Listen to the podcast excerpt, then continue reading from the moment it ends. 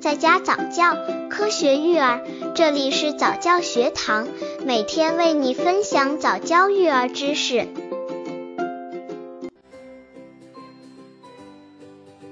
十五，宝宝添加辅食的顺序。如果妈妈们发现宝宝的体重比出生体重增加一倍或达到六千克以上，可以坐着每天喂八至十次母乳后仍感觉饿等，就可以考虑给宝宝添加辅食了。添加辅食不仅有年龄的差异，而且还有一定的顺序，新手爸妈们一定要注意了。宝宝添加辅食的顺序主要可以从四个方面来考虑，分别是食物的种类、数量、质地和时间。刚接触早教育儿的父母，可以到公众号早教学堂获取早教育儿课程，让宝宝在家早教，科学育儿。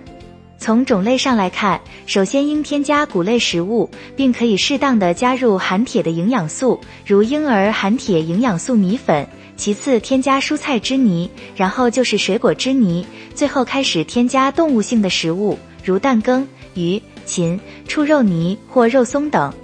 动物性的食物添加顺序为蛋羹泥、鱼泥、剔净骨和刺、全蛋，如蒸蛋羹、肉末。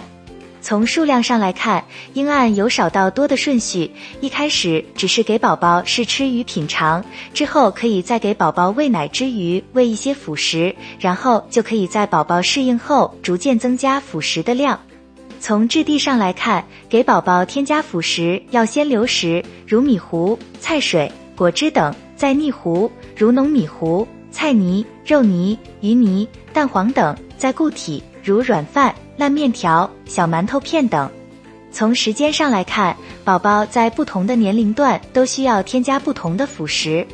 一般来说，满四个月后开始添加流食，如奶粉、米糊、菜泥等；从六月龄开始添加半固体的食物，如果泥、蛋黄泥、鱼泥等。七至十月龄时，可以由半固体的食物逐渐过渡到可咀嚼的软固体食物，如软烂的面、碎菜粥。等到十一至十二月龄时，大多数宝宝可以逐渐转化为进食固体食物为主的辅食。